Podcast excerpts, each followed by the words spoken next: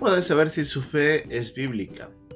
Mejor dicho, ¿cómo podemos saber si su fe es tal y cual Dios espera que sea? En el sentido de que es su fe, su confianza, la motivadora de la manera como usted vive, como usted obra, como usted sigue a Dios. Pues a veces esa fe más bien un anhelo, un deseo, un profundo sentir de algo que está en nuestro corazón, pero no alcanza a veces a lograr lo que tanto anhelamos. ¿Cómo sabemos si esa fe realmente va a llevarnos a nosotros a alcanzar lo que tanto deseamos? En la lección de hoy día vamos a ver a Caleb, un hombre que, como vimos en la lección anterior, había recibido las promesas de Dios de poder alcanzar una ciudad. Pero en este pasaje vamos a ver de que se necesitaba más que la promesa de Dios. Había que hacer algo. Y esto es lo que vamos a aprender hoy día en esta lección junto a Caleb, aquí en un momento con Dios.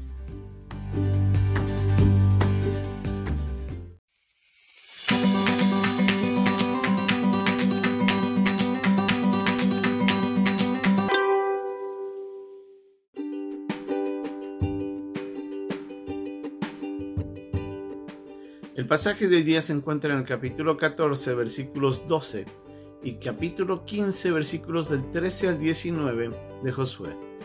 Dame pues ahora este monte, del cual habló Jehová aquel día, porque tú oíste en aquel día que los anaseos están allí, y que hay ciudades grandes y fortificadas. Quizá Jehová estará conmigo y los echaré, como Jehová ha dicho. Mas a Caleb, hijo de Jefoné, dio su parte entre los hijos de Judá, conforme al mandamiento de Jehová a Josué, la ciudad de Kiriat Arba, padre de Anac, que es Hebrón, y Caleb echó de allí a los tres hijos de Anac, a Sesai, a Imán y Talmai, hijos de Anac.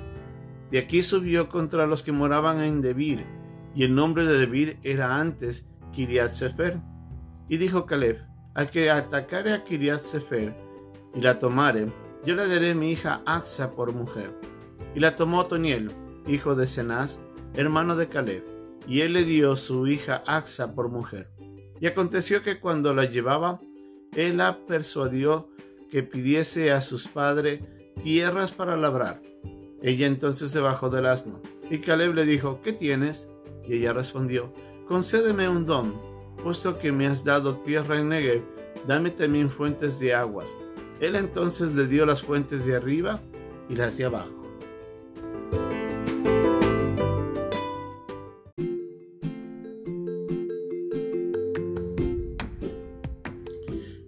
Como habíamos visto en la lección anterior, en un premio a la fe, habíamos visto de que Caleb había llegado, igual que Josué, a obtener la tierra prometida. Por no solamente eso, Caleb había visto una ciudad, Hebrón, la cual había deseado tenerla bajo su posesión y de esa manera poderla entregar a sus hijos como heredad. Se acerca a Josué y le pide de que le otorgue esta oportunidad. Y Dios le guía a Josué a que se la entregue. Así es de que eso era el premio a la fe de Caleb. Caleb había confiado desde el inicio, cuando ellos, junto a Josué y los otros diez ah, espías, habían salido a, a recorrer la tierra. Josué y Caleb eran los únicos que habían confiado en que Dios les iba a otorgar este lugar. Pero lamentablemente los otros desmotivaron a todo el pueblo y eso trajo la ira de Dios y el castigo sobre ellos, lo que les llevó lamentablemente a morir en el desierto pero después de 45 años ya tierra, la tierra había sido alcanzada. Dios les había dado y Caleb quería esa ciudad para sí. Dios le dice a Josué, entrégasela. Y Caleb sabía de que eso era posible. Y él dice, si Dios me la da, él me va a ayudar a echar a este pueblo.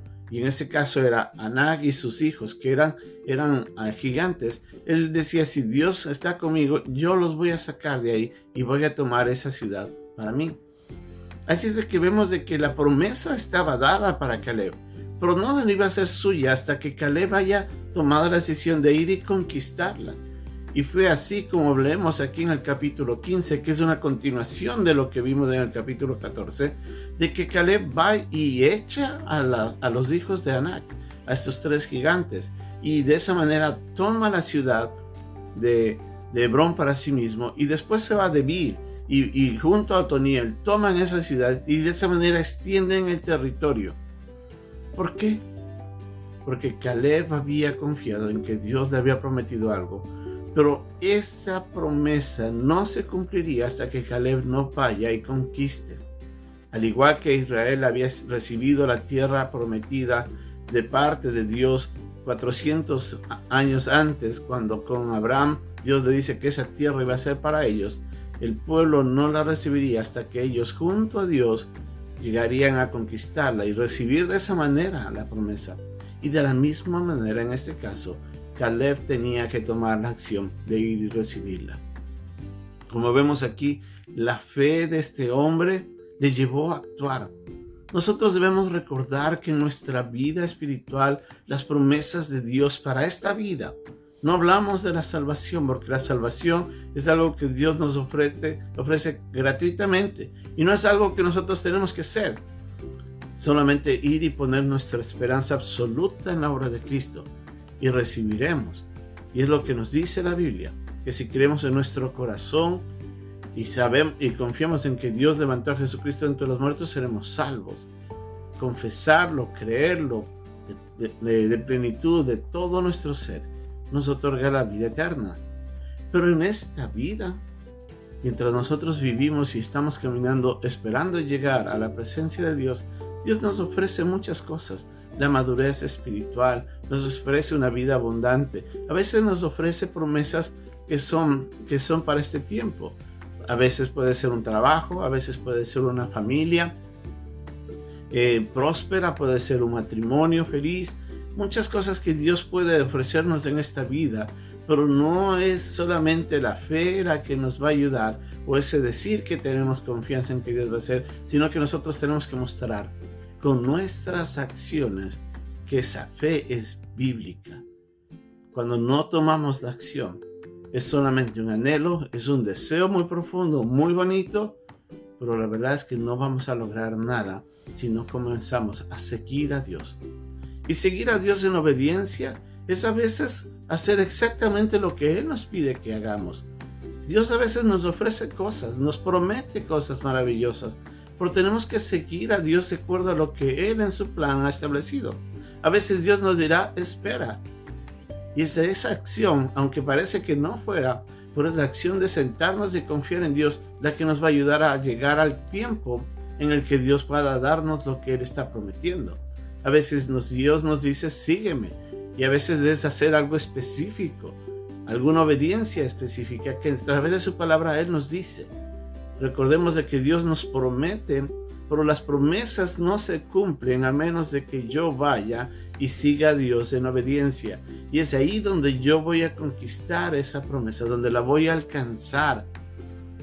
Dios nos ofrece muchas cosas y muchos no alcanzamos eso porque no le seguimos. Nuestra acción, nuestra confianza plena se manifestará en esas obras que hacemos, en la manera como le seguimos está confiando en Dios, está realmente obedeciendo, siguiendo, esperando de acuerdo a las pautas y a lo que Él le pide en alcanzar lo que solamente Él puede hacer en favor de usted. Si es así, lo alcanzará. Y si no, es el tiempo de comenzar a meditar y a tomar acciones de acuerdo a lo que Dios nos guía y hacer lo que Él quiere para poder lograr lo que Él tiene preparado para nosotros en el día de mañana. Vamos en pos de esa conquista. Que Dios nos bendiga y hasta pronto.